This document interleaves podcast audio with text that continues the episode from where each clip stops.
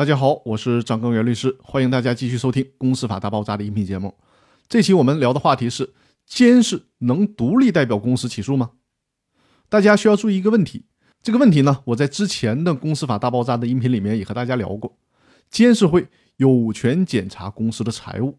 但是呢，这和股东知情权，也就是股东要求查阅公司会计账目的权利，最大的不同就在于，股东可以通过诉讼来实现这个权利。而监事的职权是公司的一个内部治理的范畴，所以说呢，监事没有办法通过诉讼的方式去行使检查公司财务情况这个相应的权利。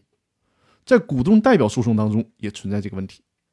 公司董事或者其他第三方侵害公司利益的时候，监事自己没有办法代表公司提起诉讼，而是必须依据股东的请求才可以代表公司提起诉讼。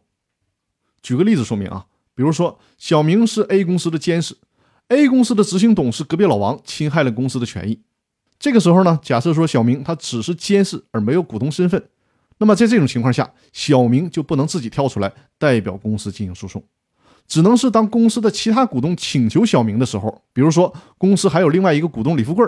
请求监事小明代表公司起诉隔壁老王，以维护公司的合法权益。